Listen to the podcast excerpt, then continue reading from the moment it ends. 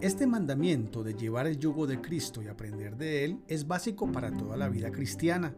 No es sino hasta que nos sometemos bajo el yugo del liderazgo de Cristo que podemos ser efectivos para Él. Jesús dijo, porque separados de mí, nada podéis hacer. Juan 15:5.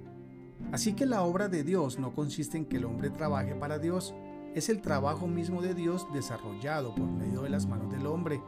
La obstinación es una evidencia de nuestro orgullo. Esto es demandar que se hagan las cosas como nosotros queremos y tomar nuestras propias decisiones. La obstinación lleva a los conflictos que producen tensión y cargas espirituales.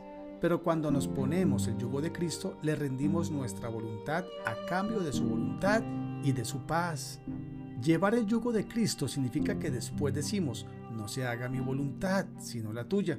Había muchos dirigentes religiosos de los judíos, pero el Señor conversó profundamente solo con uno de ellos. Había muchos enfermos junto al estanque de Bethesda, pero Jesús solo sanó a uno. Jesús enseñaba a las multitudes, pero invirtió un tiempo especial entrenando a sus discípulos. Y a pesar de todas las necesidades que quedaban por suplir, Jesús pudo decir a su Padre Celestial, he acabado la obra que me diste que hiciese. Juan 17:4.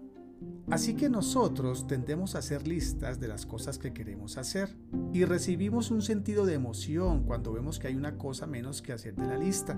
Sin embargo, Vamos llevando el yugo de Cristo y asegurémonos de que nuestra lista sea la que Él nos ha dado para obrar cada día.